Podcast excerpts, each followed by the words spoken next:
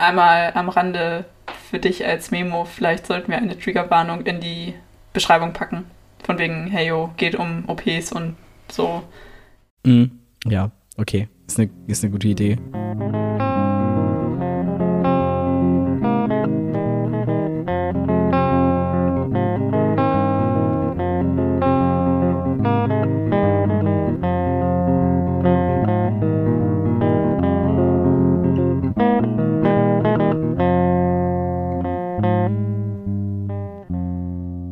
Mal, Schredder, hast du den Kamin angemacht? Hä, nee, wieso?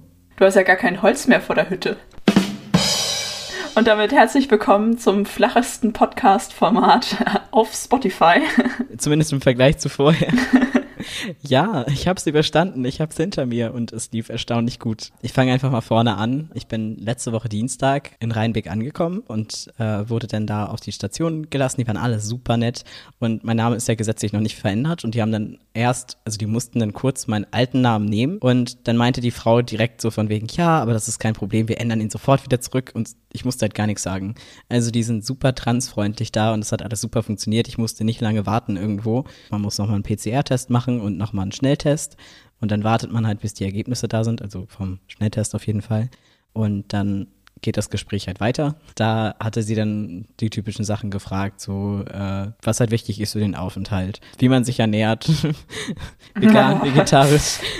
Spoiler, das hat nicht so gut geklappt. Ich habe die ganze Zeit Vollkost bekommen, aber kommen wir danach noch mal, nachher jetzt nochmal zu. Mehr tatsächlich dann auch nicht. Also die hat dann gesagt, auf wo das Zimmer ist und so. Und dann hat dann eine andere Frau nachher mitgenommen. Ja, die war sehr extrovertiert und ein bisschen älter. Und die äh, hatte dann sofort irgendwie, ja, ihr müsst euren Schrank einräumen und ihr seid ja immer, es sind alle Schweine hier und keiner räumt den Schrank ein. Und äh, dann haben wir natürlich als erstes sofort den Schrank eingeräumt. Das Problem ist aber, die Schränke sind relativ hoch, also oben die Fächer und dann kann man halt den Koffer da reinstellen. Und nach der Mastektomie kannst du ja die Arme nicht heben. Und du bist sehr klein. Ja, also es ist an sich richtig dumm einfach. Nicht zu Ende gedacht. Dann war ich da ein bisschen auf dem Zimmer, dann kam später jemand und hat mit uns die Vorgespräche geführt. Es ist tatsächlich so, dass man halt immer mit einer anderen Transperson auf einem Zimmer ist, auf jeden Fall in Rheinbeck. Die Gespräche werden auch zusammengeführt, also man hört das Ganze halt zweimal. Und mein Zimmermitbewohner, der hat halt die Kompi-OP gemacht, also da war das ein bisschen ausführlicher. Und tatsächlich war die Krankenschwester, die mit mir geredet hat, die war, hat das nur so schnell runter und ist halt schnell wieder weg. Und bei ihm ist der Arzt persönlich gekommen, da wussten wir aber noch nicht, dass es der Arzt ist. Der hat dann viel mehr gesagt und auch viel ausführlicher und so, auch ähm, was Korrekturen angeht und so. Und dann dachte ich mir schon so, hm, toll, läuft ja richtig gut.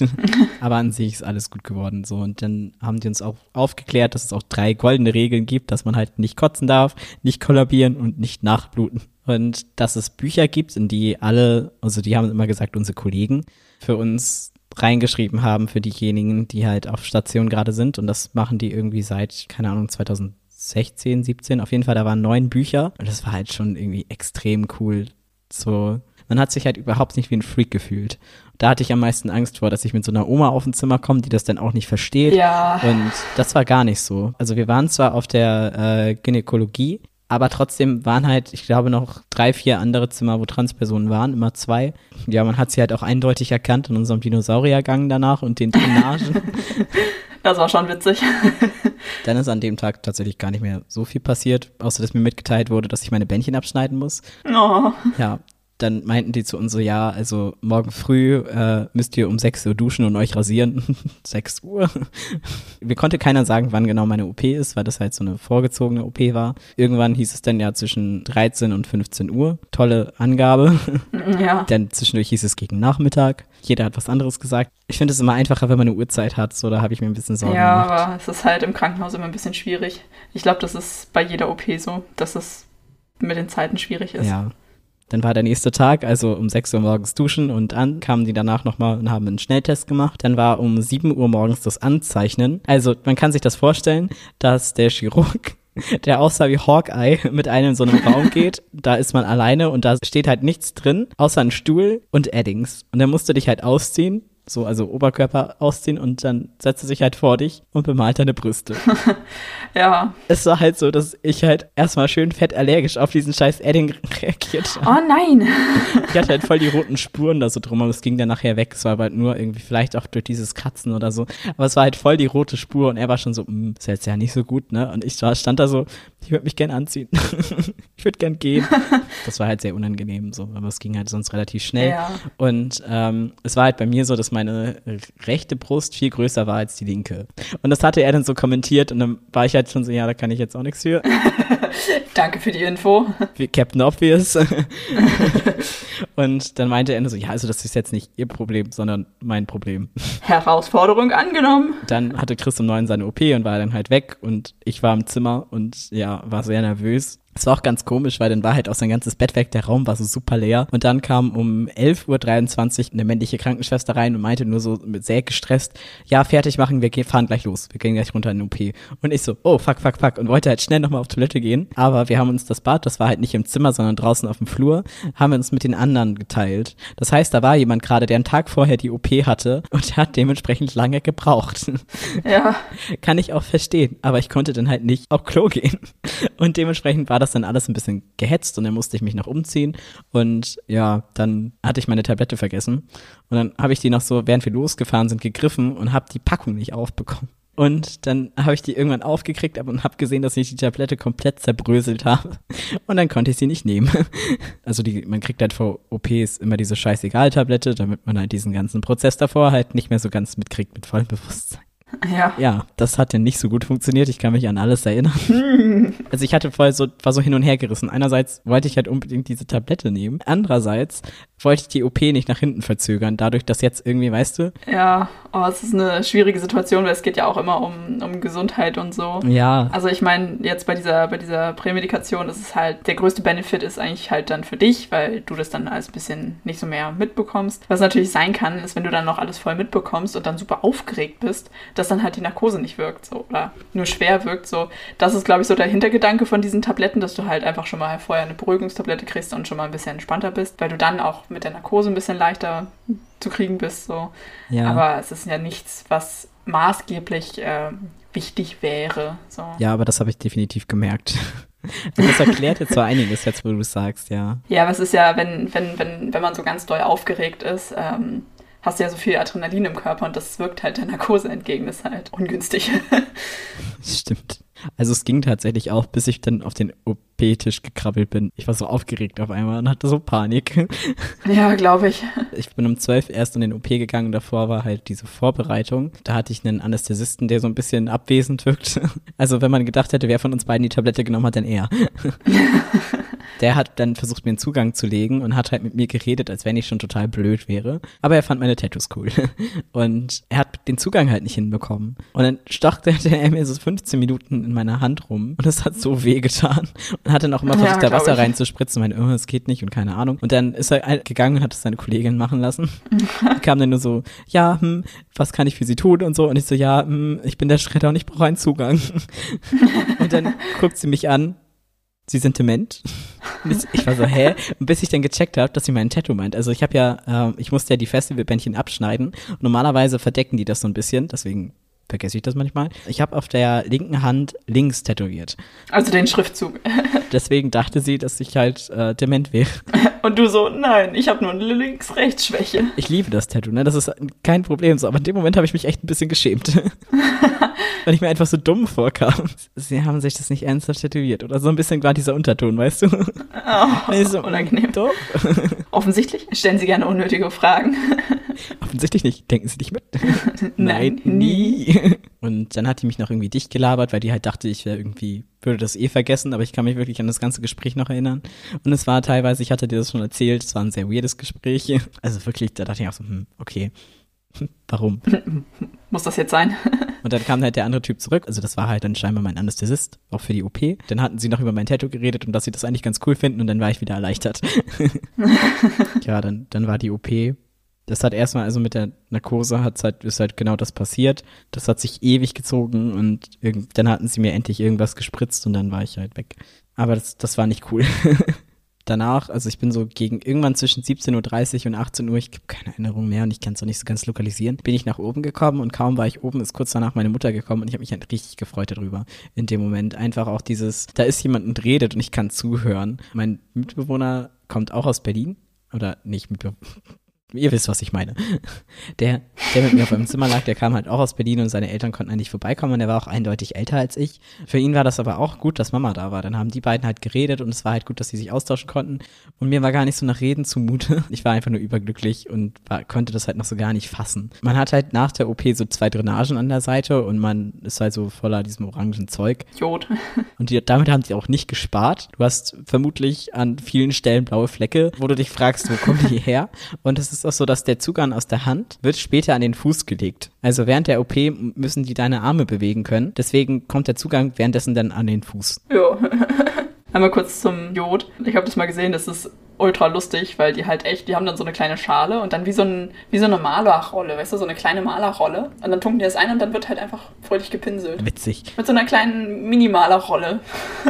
Oh. So die, die man eigentlich so für die Kanten nimmt. Das ist ja zur Desinfektion. Das wird wirklich großzügig gemacht, weil du willst halt nichts in deiner Wunde haben. Ja. Es sieht sehr ulkig aus. Also das Zeug ist nicht cool, aber dass das halt so mit einer Malerrolle gemacht wird, ist witzig. Ja, also das heißt Malerrolle, aber sieht halt aus wie eine Malerrolle. Okay. Schreibt uns in die Kommentare, wie das Ding Ja. heißt. Dann ist meine Mutter weg, kurz danach. Also das Problem ist, also nicht das Problem. Das erste Mal, wenn du auf Toilette gehst, sollte ich jemand begleiten, falls irgendwas ist, dann musst du halt klingeln. Dann habe ich halt geklingelt, dann kam halt eine Schwester und die war sowieso schon mega im Stress, was ja auch verständlich ist, weil es ein riesengroßes Krankenhaus ist. Und es hat mir auch ein bisschen leid getan. Und dann hat sie mich halt gefragt, von wegen, ja, ist hier irgendwie schwindelig oder so das Kreislauf? Und ich so, ja, ich weiß nicht so ganz, weil ich echt das nicht einordnen konnte, weil ich auch noch so ein bisschen beduselt war. Aber auch irgendwie das Gefühl hatte, eigentlich kann ich das. Eigentlich kann ich gehen. Die Schmerzen waren auch nicht so schlimm und so. Und äh, dann bin ich halt aufgestanden und während wir gegangen sind, ging es auch noch. Dann bin ich halt auf Toilette gegangen. Also danach äh, wollte ich halt aufstehen, bin ich halt aufgestanden, hab gemerkt, scheiße, das geht nicht. Und dann hatte ich mich halt aus, auf den zugeklappten Klodeckel gesetzt, weil sie meinte, ich soll mich da hinsetzen. Und dann meinte ich halt, mir ist schlecht. Und dann hat sie mir nur einen Bindenbeutel in die Hand gedrückt. und dann musste ich halt kotzen. Trigger Warning. Und dann ist dieser Beutel aufgerissen. Also ich habe halt nichts Essbares ausgekotzt, sondern halt einfach nur so grünen Schleim. Grüne, grüne, und zwar nicht wenig, sondern also richtig Gift geht neongrün. Und es sah, es sah halt auch super ulkig aus, aber ich habe mich halt selber total Mm. eingekotzt. So. Und halt auf, auf dem Boden. Das war halt nicht, also es war nicht wenig, es war richtig viel. Und ich saß da mit dieser aufgerissenen Tüte, meinen beiden bekotzten Drainagen in diesem OP-Dings, was du halt noch anhast, diesen Hemd, weißt du, und wusste nicht, was ich tun soll. Und dann meinte sie, sie kommt gleich wieder und ist weggegangen. Fünf Minuten später kam sie erst wieder. Und zwischendurch bin ich halt wieder klar geworden. Und mir ging es dann danach auch gut, weil dann hatte ich ja gekotzt. Und dann war ich so, hm, was mache ich denn jetzt? Und es kam mir halt wie eine Ewigkeit vor, aber es war halt auch wirklich lange. Also mein, äh, also Chris hat halt auf die Uhr geguckt, zum Glück. Jetzt habe ich seinen Namen gesagt, egal. Ja, hast du vorhin auch schon mal. Ja, und das ist ein super unspezifischer Name. Ja, ich, das wird eh keiner rausfinden. So, weil das ist deswegen egal. Wir bleiben einfach bei Chris. So, das war auf jeden Fall mega. Das war das auch das einzige Schlimme, was passiert ist. Aber ich hatte natürlich zwei der goldenen Regeln gebrochen und war damit erstmal für den Abend bei den Schwestern unten durch. ja, dann bin ich halt wieder zurück. Die haben mir so ein neues OP-Hemd umgelegt und dann äh, war auch gut. Dann konnte ich die Nacht eigentlich relativ gut schlafen. So, dann mitten in der Nacht, irgendwie so gegen drei, vier kam noch mal eine und hat halt gefragt, ob wir die Schmerzmittel, also diese Dinger, wo wir dranhingen, noch weiter brauchen. Und dann meinte ich halt ja, weil ich Angst hatte, dass es halt schlimm wird. Wäre aber wahrscheinlich gar nicht nötig gewesen. Die haben sie dann morgens um 5.30 Uhr entfernt und halt auch so Puls gemessen. Äh, die haben die Drainagen abgecheckt und so. Und ähm, ja, dann um 6 Uhr kamen die noch mal wieder und haben den Corona-Test gemacht und noch einen PCR-Test. Gegen 7 Uhr gab's Frühstück. Und die haben uns das halt einfach nur hingestellt so, weißt du, auf diese Dinger halt neben das Bett auch so, dass wir uns halt irgendwie aufrichten mussten und dahin. Wir waren beide so, toll, und wie sollen wir das jetzt machen? Keiner hat uns gesagt, ob wir uns bewegen dürfen, wie wir uns bewegen dürfen. Kann irgendwas passieren? Kann eine Drainage rausreißen? Wie weit dürfen wir unsere Arme bewegen? Und es tat ja auch alles Ja, einfach klar. ein bisschen weh, ne? Und man hat auch einfach Angst, weil das ist ja auch irgendwie alles noch so frisch und keine Ahnung, ist freie Transplantation der Brustwarzen. Hat auch Angst, dass irgendwas aufreißt wieder. Ja, klar. Und ja, dann schneid mal dein Brötchen auf. Bei mir war es ein bisschen einfacher, ich, weil ich hatte auch nicht die Kombi-OP. Und dann hatten die halt kein, äh, keinen veganen Aufstrich oder so. Also ich war richtig froh, dass meine Mutter mir noch was, also die hat halt dafür gesorgt, dass ich halt vernünftig versorgt bin und dann konnte ich halt davon was nehmen. Aber das scheiterte schon irgendwie daran. Ich musste in ein Glas aufschrauben. also zum Glück gibt es ja diese Technik mit dem Löffel, dass man das halt einmal so irgendwie, aber trotzdem ist es richtig schlimm. Und Brötchen aufschneiden ging halt auch so gefühlt null. Aber wenn man das dreht und so, also so, das so halb legt und von oben schneidet, geht das. Man muss halt kreativ werden.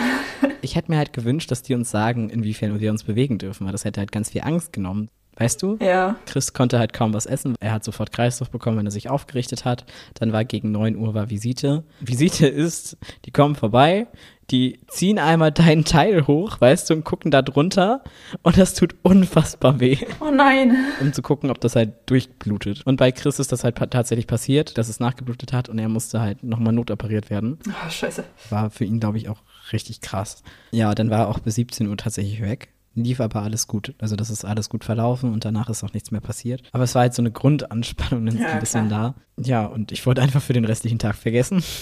Ich habe mich dann einfach irgendwann selbst angezogen. Ich wusste halt nicht, ob ich das darf oder nicht. Und dann habe ich mich halt einfach umgezogen. Mittag habe ich gar nicht erst bekommen. Und dann kam Chris irgendwann wieder und gegen 21 Uhr kam dann das SWAT-Team. mit den Thrombosespritzen. Also da war, es, es kamen nie so viele Leute wie abends zu den Thrombosespritzen, wo man sich auch so denkt, als wenn da zwei mitkommen, um einen festzuhalten. die stürmen dann so auch richtig in den Raum rein, machen das Licht ein, an und sind dann halt so, stehen sie da. Das, also du hast dich ja total überrumpelt gefühlt. Nächsten Morgen war dann genau dasselbe. Also das war dann der Donnerstag, da habe ich dann den ganzen Tag irgendwie Vorlesungen gemacht und Chris hat die dann später auch mitgemacht. ja, dann war noch die Veröffentlichung von dem anderen Podcast. Da musste ich ein paar Aufgaben abgeben. Aber das haben die anderen halt richtig, richtig gut gemacht. Und für mich war das halt auch ganz wichtig, irgendwie mal so zu, zu, zu es ist okay, wenn ich Aufgaben abgebe. Weißt du? Ich enttäuscht damit niemanden. Es funktioniert halt trotzdem und so. Und das war irgendwie eine ganz wichtige Erkenntnis irgendwie für mich so. Das war dann irgendwie noch so ein ganz schöner Abschluss. Ach so, ja, dann hatte ich noch ein paar andere Leute auf der Station kennengelernt. Wir haben dann angefangen, halt unser Wasser halt auch selbst zu holen und so. Dann siehst du halt die anderen Schildkröten. ja, dann hat man halt mal so ein bisschen angefangen zu reden oder so. Und am nächsten Tag hatte ich dann, da wurde einer entlassen. Mit dem habe ich dann irgendwie so zwei Stunden unten gesessen und mich unterhalten und so. Da sind wir dann auch zum ersten Mal richtig rausgegangen in den Patientengarten und äh, vorne irgendwie beim Eingang spazieren und so. Halt sehr, sehr langsam. Und man muss sich immer vorstellen, Chris und ich sind dann durch den Flur und ich musste die ganze Zeit lachen, weil es einfach so, es hat sich so affig angefühlt. Wir sind halt in Schrittgeschwindigkeit, äh, nicht mal. Wir sind halt so richtig langsam, richtig krumme Rücken und wir sind beide halt nur so um die 1,60 groß. Und mit so angewinkelten Armen, weil wir unsere Drainagen gehalten haben, weil ich zu dem Zeitpunkt, man hat, wir haben so Beutel nachher bekommen, aber ich hatte keinen Beutel gekriegt. Den habe ich erst irgendwie dann äh, Freitag gekriegt. Du hast das ja gesehen. Ja, ich wollte gerade sagen, ich war ja, ich war ja Samstag da, habe dich besucht und das war schon, also ohne dich jetzt auslachen zu wollen, aber das war schon sehr witzig. Also dein T-Rex-Gang hat mich äh, sehr erheitert. Ich hätte mich fast bepisst vor Lachen, das war so witzig. Ihr habt dann ja, als ich noch da war, abends halt noch Essen bekommen und dann saßt ihr beide am Tisch und ich saß halt am Fußende von deinem Bett und dann sind die beiden so aufgestanden und es war halt genau die gleiche Bewegung, so dieses stöhnende Aufstehen und diese Dino-Haltung. Und äh, einfach, weil ihr euch so synchron bewegt habt. ich hätte ich hätt mich wegkugeln können, ne? das haben wir halt auch wahrgenommen. Und ich musste halt immer lachen, aber Lachen hat halt mega in den Drainagen wehgetan. Aushalten, nicht lachen. Dann sind wir halt über den Flur. Ich fange an zu lachen. Chris fängt an zu lachen. Chris, hör auf zu lachen. Ich versuche aufhören zu lachen. Wir gehen zwei Schritte. Ich fange wieder an zu lachen. Er fängt wieder an zu lachen. Und so ging es die ganze Zeit. Ich hatte so viel Glückshormone, dass ich halt die ganze Zeit einfach nur so richtig gut drauf war und auch relativ schnell wieder fit. Also nach dem ersten Tag war ich eigentlich vom Kopf her ganz gut wieder da. Ich war halt nur sehr langsam unterwegs. Und hab voll rumgenervt glaube ich. Ich hatte so richtig krasses Kommunikationsbedürfnis. Aber ich war richtig froh. Also ich hatte ähm, am Anfang halt gesehen, dass Chris halt auch hochgekommen ist. Also der stand da halt auch und dann meinte meine Mutter noch zu mir, ja, so ein Mitbewohner, das wäre doch schön. Weil der halt auch so vom Typ her so ein bisschen, also hat auch gefärbte Haare und keine Ahnung. Er so ein bisschen mehr wie ich, weißt du? Deswegen hatte ich mich halt mega gefreut, dass wir auf ein Zimmer gekommen sind. Wir haben uns richtig gut verstanden.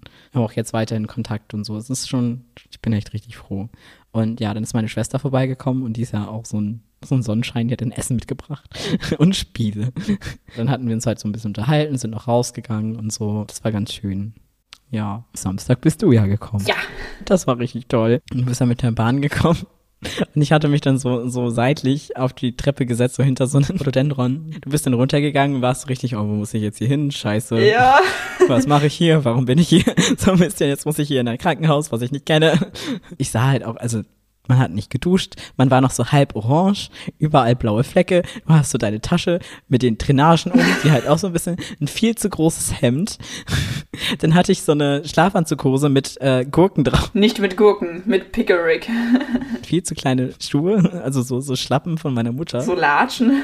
Genau, so Latschen. Und das Problem war, Mama hat die halt auch lange nicht getragen und die sind halt so ein bisschen so, das waren so Gummidinger und die sind halt so fest geworden.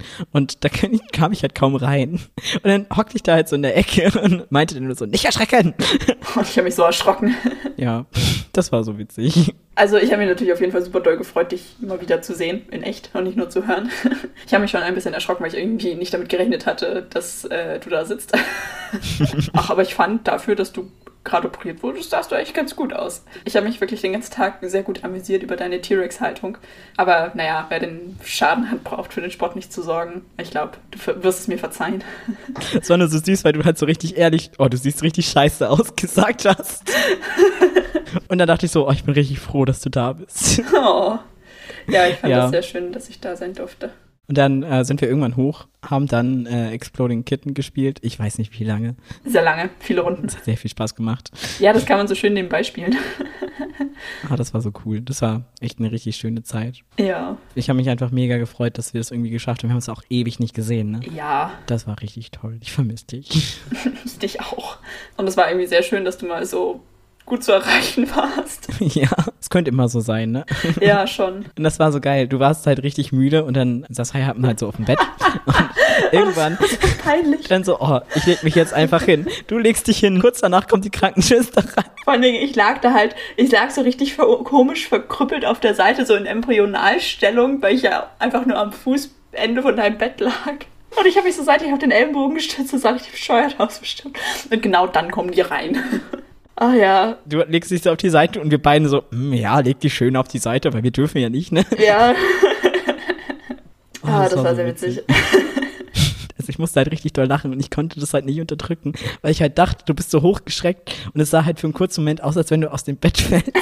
und ich hatte das halt schon so vor dem geistigen Auge diese Vorstellung ging halt nicht aus meinem Kopf raus. Und ich musste so lachen und ich konnte mich nicht zusammenreißen. Und ich habe halt gemerkt, dass mir das richtig unangenehm war. Aber ich konnte nicht aufhören. Gleichzeitig haben die Drainagen richtig gestochen. Und das ist eigentlich schon so ein bisschen die Tränen in die Augen gekommen. Ja, wäre schon witzig gewesen, wäre ich einfach so rückwärts aus dem Bett gefallen, wenn die da reinkommen. Wir hatten abends dann noch äh, mit Schwester Barbara. Die ist die Transbeauftragte und die hatte dann sich noch eine halbe Stunde mit uns da hingesetzt und hat dann so, äh, ich feiere die Frau total. Also am Anfang war sie mir mega unsympathisch. Also die wirkt von der Art her wie die eine von Jeremy's Next Topmodel mit den kurzen Haaren. Die alte, die aussieht wie H.P. Baxter. Wie heißt sie? Ich habe den Namen schon wieder vergessen. Martina? Genau, Martina. also so ist die drauf. Und sie sah auch so aus, so ähnlich. Nur ein bisschen blonder und ja, ich weiß nicht, ein bisschen mehr Sonja Ziklo mit drin. gar nicht oberflächlich, aber die war auf jeden Fall sehr tough und das hat die halt auch raushängen lassen die hat so gar kein Blatt von Mund genommen und die hat uns dann erklärt, was wir halt alles nicht machen dürfen und so, worauf wir achten müssen, wie das mit der Wundversorgung ist und hat irgendwie alle unsere Fragen beantwortet. Zum Beispiel so, wir dachten halt die ganze Zeit, wir dürfen jetzt ewig nicht auf der Seite schlafen. Du darfst, sobald die Drainagen draußen sind, darfst du theoretisch wieder auf der Seite schlafen, weil du kannst es halt eh nicht unterdrücken. Und dass wir keine Salben für die Narben benutzen sollen, weil das die Narben aufweicht und die dadurch größer werden. Wie wir das mit der Wundversorgung machen. Darf ich einen Rucksack tragen? Wann darf ich wieder Fahrrad fahren? Und solche Sachen. So, da, wie ist das mit Autofahren? Es war schon sehr, sehr interessant. So, und bis wie viel dürf, darf man eigentlich tragen? Wie darf ich meine Arme bewegen? Und das ist halt eigentlich im Grunde, sie hat halt gesagt, wir sollen auf unsere Körper hören. Beweg dich so weit, wie es halt geht und so. Mhm. Ich fand das ganz faszinierend, weil ich hatte die ganze Zeit das Gefühl so, wieso geht das schon wieder alles so? wieso habe ich keine Schmerzen? Ich meine, das ist ein Rieseneingriff, wieso tut das nicht weh? So, wir haben ja auch minimal Schmerzmittel nachher nur noch bekommen und jetzt nehme ich halt gar nichts mehr. Und ich meine, ich bin nicht mal eine Woche Post-OP. Morgen eine Woche. Sechs Tage sind's. Ich meine, das ist, das ist nix dafür, dass es halt ne? Rieseneingriff. Ja. Die wissen das aber. Das ist scheinbar völlig normal. Und die trauen einen dann auch viel mehr zu als wir selbst. Also es war halt auch Freitag, äh, sollten wir unsere Tabletts das erste Mal wegtragen und wir haben uns so, äh, können wir das überhaupt tragen? Dürfen wir das überhaupt tragen? Und die so, stellt euch nicht so an, tragt die Tabletts weg und wir, äh, wir können doch kaum laufen, ne? Und dann sind wir da so halt lang gekrüppelt. Das ging halt alles aber nur sehr langsam. Und es ist halt wirklich, sobald die Drainagen raus sind, kannst du halt auch wieder auf einmal aufrecht stehen. Das ist wie so Ah. oh, Drainagen. Oh, das, da komme ich gleich zu. Auf jeden Fall musste ich aber erstmal, wir durften dann duschen. Nach fünf Tagen das erste Mal duschen. Hm, lecker.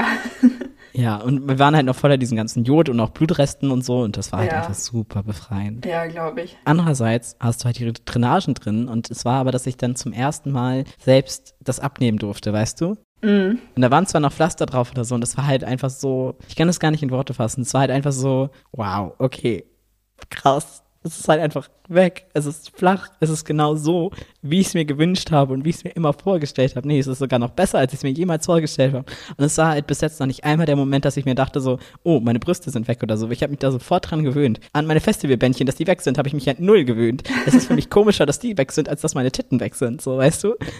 Und ich Ja. hatte ja vorher D-Körbchen. Also das ist halt schon auffällig. Auf jeden Fall die rechte Seite war die. Ich weiß nicht, was die linke war. Aber und dieser Gurt ist zwar sehr eng jetzt, den man halt umhat, aber im Grunde ist es halt wie Abbinden. Nur, dass du halt nicht dieses, also beim Abbinden ist es halt gerade, wenn man mehr Oberweite hat, dass du das halt auch so, also wenn man die Hormontherapie macht, dann erschlafft das halt alles so, das Bindegewebe. Und dann hängt das halt alles relativ Ja. weit unten. Ja. Und du drückst das dann ja zusammen und trotzdem hast du ja unten so eine Falte. Und da schwitzt du halt extrem ja, und das scheuert oh, das dann immer. glaube ich. Ja, das glaube ich. Und das hast du jetzt halt nicht mehr. Und dadurch ist es halt extrem angenehm. Also es ist tatsächlich besser als Abbinden. Ja, glaube ich. Aber das Duschen mit den Drainagen war halt echt eine Herausforderung.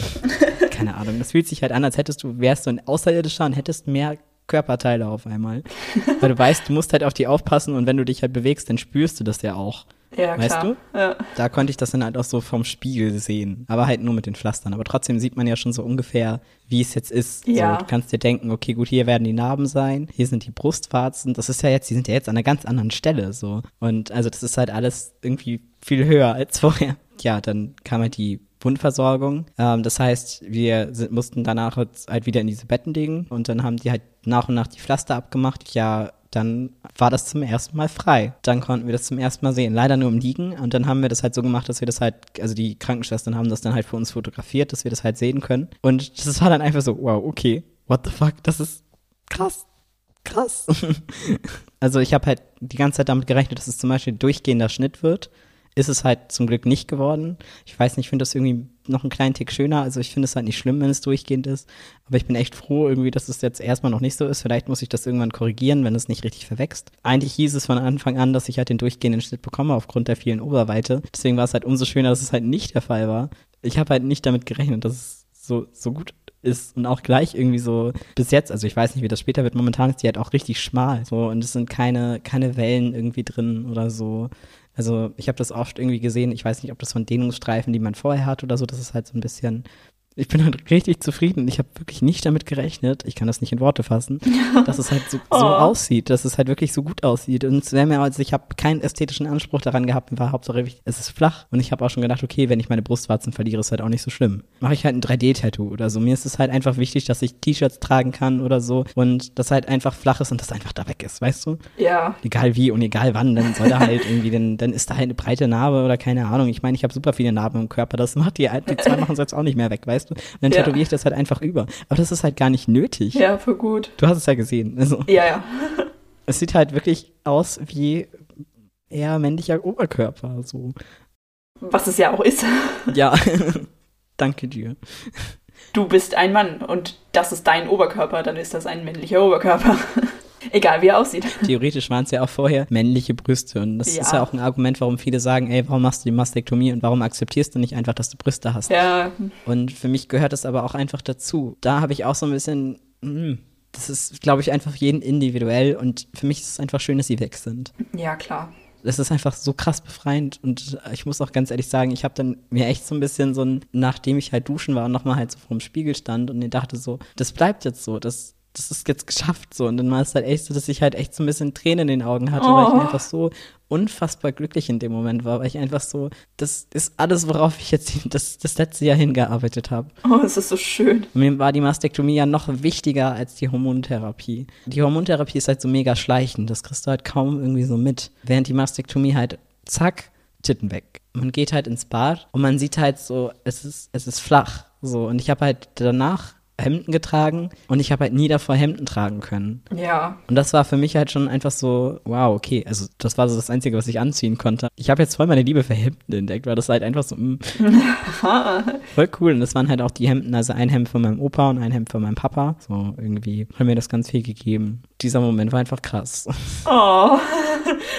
Und es tut halt auch gar nicht mehr weh. Also ich fühle mich halt einfach, also ich muss halt aufpassen, so dass ich halt nicht hochgreife oder so. Dann zieht es Ja. manchmal so ein bisschen oder es kribbelt jetzt gerade. Also die linke Seite kribbelt heute so ein bisschen, weil es halt heilt so. Aber es tut halt nicht weh, sondern es ist einfach nur schön und einfach nur super befreiend. Und mit jedem Tag heilt es irgendwie dann mehr zu. Und ich kann es halt aktuell halt noch nicht sehen, weil Jetzt ist es erstmal wieder fünf Tage zu und ich darf erst Freitagmorgen wieder duschen.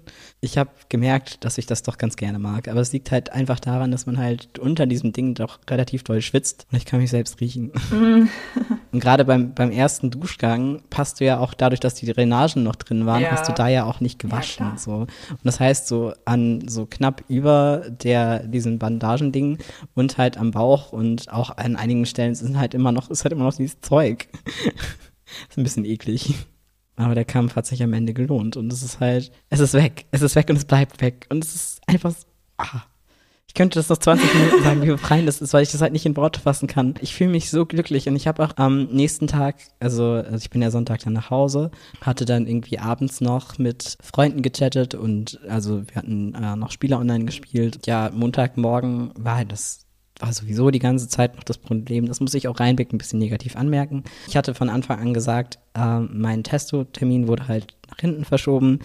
Ähm, Wäre es möglich, dass ich das vielleicht einfach im Krankenhaus bekomme? Und dann meinten die, ja, kein Problem, ist möglich, spritzen wir. Was die mir aber nicht gesagt haben, dass das nur geht, wenn ich das Präparat dabei habe. Aber der Endokrinologikum wollte mir das nicht aushändigen, damit ich es halt nicht irgendwie verscherbel, Ja. weißt du? Und mir dann im Krankenhaus was spritzen lasse und dann doppelte Dosis hab. Oh, Weißt du? na super. Das Krankenhaus hatte aber gar nichts vorrätig und hat es auch nicht da. Macht das nur, wenn man das mitkriegt. Ja. Na schön. Und es war halt auch in Hamburg. Das heißt, das wäre jetzt gar nicht, kein Aufwand gewesen, das vielleicht auch irgendwie mit Kurier zu machen oder so. Aber nein, die haben halt nur miteinander kommuniziert. Mir hat das halt auch keiner gesagt. Es hieß halt, ja, am letzten Tag können sie sich das halt spritzen lassen. Am Freitag, glaube ich, haben sie mir gesagt, dass das halt nicht geht. Da dachte ich auch so, toll. Das Problem war dann ja, dass ich trotzdem eine Testospritze brauchte, weil ich halt schon über dem Datum drüber war. Vielleicht habe ich deswegen auch so viel geflennt. Ich weiß auch nicht. Dann äh, musste ich halt zum Endokrinologen. Aber davor nochmal, äh, das hatte ich eben vergessen zu sagen, Sonntagabend, also ich habe das gefilmt, während ich das zum ersten Mal aufgemacht habe. Weiß nicht, warum ich das gemacht habe. Und ich habe mir das dann zu Hause nochmal abends, denn ich lag halt im Bett, meine abendliche Routine, Twitter, Telegram, WhatsApp, Snapchat und dann bin ich irgendwie in meiner Galerie gelandet und habe halt dieses Video gefunden und habe mir das dann nochmal angeguckt und dann habe ich richtig geheult. Oh. Also ich habe das jetzt nicht irgendwie so groß zum Teilen, sondern halt einfach für mich so als Erinnerung. Also ich war einfach, es hat mich so, weil ich einfach dachte, oh Gott, es ist wirklich passiert. Ich habe das Gefühl, ich lebe gerade den Traum, den ich immer hatte. Oh. Auf einmal ist irgendwie alles so, alles schön. Ja, das glaube ich. Es ist ein ganz neues Körpergefühl. Und ich habe auf einmal das Gefühl, ganz doll mehr ich zu sein. Das ist echt schön. So fühle ich mich wohl. Und das ist halt etwas, was ich halt nie gehabt habe vorher. Ein bisschen mehr mit der Hormontherapie, aber nicht in dem Ausmaß wie jetzt so. Und ja, dann habe ich erstmal geheult. Das steht dir zu. Dann kam zum Glück am nächsten Tag die Hormonspritze. Meine Mama hatte extrem Angst, dass ich das halt mit der Fahrt nicht packe. Und auch mit dem Endokrinologikum hatten die halt hin und her telefoniert und da hatten die halt auch gesagt, ja, lassen Sie sich das im Krankenhaus spritzen, das ist kein Problem. Das ist eine Zumutung, Sie können Ihren Sohn hier nicht herbringen. Ja, mussten wir das aber doch machen, sind halt eineinhalb Stunden nach Hamburg gegurkt und es war auch relativ warm. Dann sind wir am Endokrinologikum angekommen und da war halt auch nur eine Person am Empfang statt sechs. und es war halt eine Riesenschlange. Und im Treppenhaus waren es halt gefühlt 40 Grad. Und es waren halt noch, ich hatte gesehen, dass später noch zwei andere Transmänner da standen und die hatten ihre Mastektomie noch nicht. Hat man gesehen, dass sie diese typische Bewegung an den Abbinder gemacht haben, weil es halt nichts Unangenehmeres gibt, als unter Abbinden zu spitzen. Oh ja, das glaube ich. Das ist halt wirklich, ist, das ist so eklig und es ist halt auch so unangenehm. Tut auch teilweise weh und das hat mir halt einfach so leid getan. Andererseits war ich halt so, ich hätte am liebsten jedem erzählt, dass ich gerade meine Mastektomie hatte. Ja, glaube ich. Und jetzt sah halt eine Frau hinter mir und ich hatte die ganze Zeit das Bedürfnis, ihr das zu erzählen. ich musste mich so zusammenreißen und dachte so, was ist denn los mit mir? Ich habe da sonst nicht so ein Mitteilungsbedürfnis. Wo kommt das denn her? Und war halt die ganze Zeit nur so extrem froh, dass ich das auch so körperlich so mitgemacht habe. Das war überhaupt kein Problem. Was denn aber ein Problem war, du liegst normalerweise auf der Liege auf dem Bauch und dann spritzen die das halt in den Arm. Ja. Und dann hatte ich auch eine äh, nicht deutschsprachige ähm, Krankenschwester, die das heißt, keine Ahnung, die da halt das gemacht hat. Dann habe ich ihr versucht zu verklickern, dass ich das nicht machen kann, weil ich eine OP hatte und sie hat nicht einfach nicht Oh verstanden, was ich meinte. Und dann war ich dann so, ah, fuck, fuck, fuck. Und dann habe ich mal, meinte ich halt, ich kann mich nicht hinlegen. So, und dann hatte ich halt nur so das, also man sah ja den Rand so ein bisschen, ich hatte mein, halt nur so eine Jacke an, die ich auch nie vorher getragen habe. und jetzt gerne trage. So. Ja, meinte halt, nee, das, das, das geht halt nicht. Und dann hat sie es halt auch verstanden und meinte, ja, dann musst du dich halt so aufstützen. Und ich, ich kann mich auch nicht aufstützen. Und dann war sie halt, sie so, oh, ne? Und ich so, "Mm, es tut mir auch voll leid, aber es geht halt einfach nicht. Was soll ich denn machen? Und dann meinte, ja, dann müssen wir das jetzt im Stehen machen. Das wird zwar für sie sehr schmerzhaft werden, aber wenn sie das nicht wollen und ich so, ich würde gerne, aber ich kann nicht. Und die hatte ich jetzt richtig gemerkt. Und ich habe auch tatsächlich, tut mein Arsch mehr weh als die Mastektomie. Probleme als Transmann. aber dann war das durch und dann ging es nach Hause und es, es war halt, man ist halt körperlich doch fit, so. Und dann konnte ich halt irgendwie danach bin ich noch zu meiner Schwester mit zum Haus und so. Wir waren draußen noch ein bisschen und es ist halt krass, wie der Körper das einfach so wegsteckt. Ja. Und wozu so ein Körper überhaupt fähig ist, wenn man das wirklich will. Also, ja. Ja. Das ist schon cool. Und wenn ich denn daran denke, was für ein Terror das war, als ich meine Weisheitszähne gezogen habe. Was ich da, wie ich da drunter gelitten habe. ne? Schöner Vergleich. ja, das waren vier Zähne. Ja. Bei mir waren es halt locker 700 Gramm pro Seite, weißt du? Die halt jetzt so weg sind an Brustgewebe, Haut, Blut, Riesenwunde und mein Körper so, was? Ist weg? Gar nicht bemerkt. War das jemals anders? Fazit, ich habe wirklich die besten Freunde der Welt. Rheinbeck ist eine tolle Klinik. Geht da auf jeden Fall hin, weil es sich echt lohnt, in eine vernünftige Klinik zu gehen und auch die Wartezeit und gute Chirurgen zu haben, nette Krankenschwestern, die supporten und es ist danach einfach, man hat eine Teambetreuung und so. Der Kampf hat sich gelohnt. Mastektomie ist gar nicht so schlimm wie erwartet. Und in Bindenbeutel kotzen ist keine gute Idee. Es ist zu dunkel, ich kann meine Notizen nicht mehr sehen, aber hier ist kein Lichtschalter. Das ist halt, also ich bin gerade in der Ferienwohnung, in der Wohnung meiner, also im Haus meiner Eltern. Das ist halt der alte Teil von meinem Opa und vom Haus, so ein Stück davon. Und ähm, hier habe ich so ein bisschen jetzt den Bereich für mich, um mich so ein bisschen zurückzuziehen. Und das Problem ist, ähm, hier gibt es zu wenig Steckdosen. Super schön sonst alles. Und die Lichtschalter. Also du musst halt immer quer durch den Raum gehen, um das Licht anzumachen. Und es gibt halt immer nur einen Lichtschalter pro Raum, aber zwei Türen. und es ist halt dann nichts in der Nähe. Deswegen muss ich kurz meinen Zettel mal hier ranholen. Das sehe ich nichts. Ja, und äh, was ich auf jeden Fall noch mitgenommen habe, dass ich Duschen sehr vermisse. Und jetzt mittlerweile, ich habe halt gar keine Schmerzen mehr. Und es ist halt wirklich so, dass die Thrombosespritzen sind das Schlimmste und die Drainagen. Und wenn das, der Rest ist halt einfach nur noch entspannt. Aber man sollte auf jeden Fall sich was zur Beschäftigung mitnehmen oder so. Und ja, wenn man irgendwie schon gucken, dass irgendwie Freunde vorbeikommen oder so, das ist echt befreiend irgendwie, weil man gar nicht weiß, wohin mit seinen Gefühlen. Ja. Und das ist ein guter Katalysator. Nostradamus hat gesprochen. Alle Zeichen stehen auf Nö. Ein Kanö geplatzt herein. Ich bin ein Palindrom. Hier wird's dann weird. Dadaismus enden. Ich habe die Tage hier immer ein paar Pakete bekommen und heute hatte ich ein äh, Paket von Janina bekommen und da waren super viele Briefe drin von all meinen Freunden aus der Bubble und das war einfach irgendwie so, ich habe halt damit gar nicht gerechnet. Und das habe ich heute aufgemacht und habe ich wieder geflammt. Oh.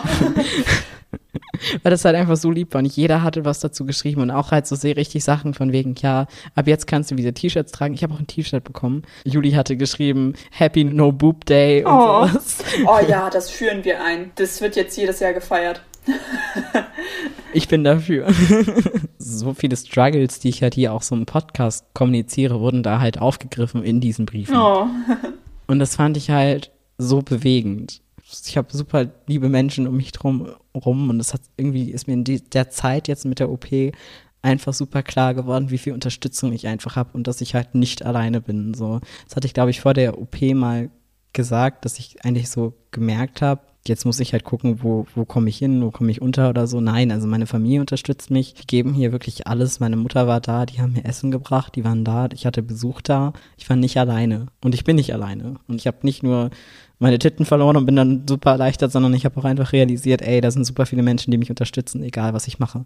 Und auch wenn es etwas ist, was man halt als Nicht-Trans-Person wahrscheinlich nicht greifen kann, sind alle da. Ja, ich weiß irgendwie kaum noch, was ich da noch zu sagen soll. Habe ich dir auch alles schon gesagt ja, für mich warst du auch schon immer einfach der Schredder, aber ja, es ist halt einfach schön, dich zu sehen, dass du dich jetzt endlich ein bisschen wohler fühlst und so. Und dich so glücklich zu sehen, macht mich glücklich. Und ähm, ja, es war echt cool am, am Samstag weiß gar nicht, hattest du mich vor der Hormontherapie das letzte Mal gesehen? Ja, kann sogar sein. Wir haben uns das letzte Mal gesehen bei Flo zum Malen. Ja, und meine Stimme hörst du ja und optisch hat sich jetzt nicht so viel verändert. Also. Außer dein Fläumchen. mein Hitler-Fläumchen. ich weiß nicht, ob ich das nachher rausschneide oder ob ich es drin lasse. Mal gucken. Wie ich dir ja schon gesagt habe, ähm, im Grunde habe ich das alles dir zu verdanken, dass ich diese Leute alle kennengelernt habe.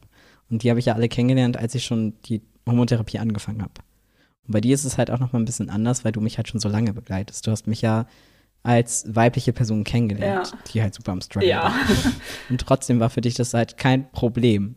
Einfach so von hier auf jetzt, ja, ist halt so. Ich habe dir einfach auch super viel zu verdanken. So, also wollte ich dir nur mal oh. sagen, dass ich für so, so viele Dinge dankbar bin.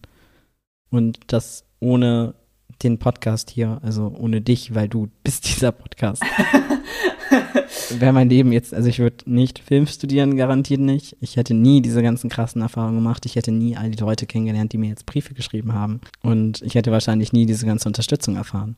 Und damit hast du einen ganz großen Teil dazu beigetragen, dass ich der Mensch bin, der ich heute bin, weil du einfach mir gezeigt hast, hier bei mir kannst du du selbst sein und irgendwie an meiner Seite kannst du wachsen, charakterlich. No, das ist voll süß. Danke. Ich hab dich lieb. Ich dich auch. Ich weiß gar nicht, was ich dazu sagen soll. Ich heul schon wieder. Ich bin einfach nur unglaublich glücklich. Das ist schön. Das freut mich wirklich. Aus tiefstem Herzen. Vor allem, es ist einfach so viel Scheiße gelaufen davor. Und ja. es hat einfach alles toll geklappt. Und jetzt bleibt das erstmal so. so ähm, jetzt ist ja quasi nur noch die Hysterektomie, die quasi nochmal bevorsteht. Ähm, ich bin schon sehr neidisch, dass ich das nicht direkt in einem Abwasch erledigen konnte. Andererseits ist das halt auch gut für Heilungsprozess und so. Ja, dein Körper hat halt einfach nicht ganz so viel zu tun. Genau. Und es ist halt auch einfach schwierig. Du sollst danach irgendwelche Gymnastik machen, hat meine Mutter mir erzählt. Ihr wurde halt auch ein Eierstock entfernt und danach musste sie halt so Übungen machen, damit sich das halt nicht irgendwie, da rutscht, da fehlt ja auf einmal ein Organ und da rutscht ja, ja alles andere hin. Ja. Du musst halt so Beckenbodengymnastik machen und so. Und das geht halt nicht, wenn du keinen Sport machen darfst mit der Mastektomie und so. Andererseits kriegen das so viele hin mit der Kombi. Also, ich weiß nicht, also ich hätte es trotzdem gerne gemacht. Andererseits vielleicht auch gut, keine Ahnung. Falle ich nicht so lange aus. Andererseits, ah, weiß ich nicht. Das steht auf jeden Fall jetzt noch aus, aber das ist ja auch was, was halt nur noch was für mich ist, weil das sieht halt keiner. Und das ist jetzt halt auch wirklich so das, was halt auch mein Passing halt um eine, also um viele Dinge halt verbessert und halt auch mein Auftreten und so. Ja, und auch einfach ganz viel Lebensqualität, ne? so, ich meine, mir, mir, kann halt keiner ansehen, ob ich noch eine Gebärmutter habe oder nicht. Ja, klar. Jetzt ist erstmal das erreicht, was ich halt immer erreichen wollte. Aufbau mache ich wahrscheinlich nicht, außer ich habe irgendwann das Bedürfnis danach ist irgendwie so krass, dass es jetzt einfach geschafft ist. Und das Kapitel ist um, weißt du? Die Hälfte der Folge habe ich nur gesagt, das ist krass. Und ich kann das nicht in Worte fassen. Wahrscheinlich ist die Folge nachher wieder so 20 Minuten lang, weil ich das immer rausschneide. Was ist denn deine Dauerschleife der Woche? Das ist ein Lied, was ich früher schon mal gut fand und mir ist jetzt wieder eingefallen, dass es dieses Lied ja gibt und es fällt voll aus unserer Playlist raus, aber ich habe es die letzten Tage so viel gehört, weil ich mich wieder daran erinnert habe, wie gut ich das Lied finde. Fairy Tale von äh, Alexander Rayback. Oh, das kenne ich sogar. Ja, der hat, äh, der war damit beim ESC. Und ich weiß, ich feiere das Lied einfach. ich habe das mal angefangen auf Geige zu lernen, aber nie zu Ende gemacht, weil ich dann umgezogen bin und dann aufgehört habe, Geige zu spielen. das ist eigentlich halt so gar nicht meins. Nee, eigentlich auch nicht. Und auch so, ja, und das, den, den Rest, was er so macht, das ist so, ja, ist ganz nett zum Hören, aber würde ich mir jetzt nicht über längere Zeit anhören. Aber dieses eine Lied, irgendwie, ich weiß nicht, ja, feiere ich. Meine Dauerschleife ist einmal Vorgesetzter von Team Scheiße und Armee der Tristen von Rammstein, von dem neuen Album Zeit, was ja während meines Aufenthalts erschienen ist. Und es ist halt auch so, so typisch gewesen, das ist das gleiche Phänomen wie bei Zeit. Beim ersten Mal hören fand ich, also ich fand es gut. Und je öfter man es hört, umso besser wird's. Und das ist sowas, das kannst du halt richtig gut in Dauerschleife hören. Sehr gut. Und in dem Sinne. Wir tauchen ab. Und bis zum nächsten Mal bei Phantomschmerz. Tschüss. Tschüss.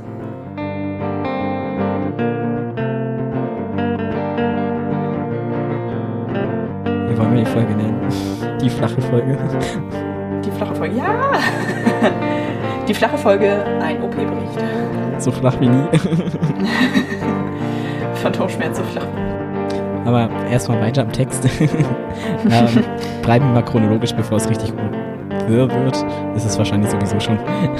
Nein, bis jetzt geht's. Okay, gut. Oh Gott, mein Handy. Alles gut. Sorry. Schöne Klingeltöne. ja, halt echt.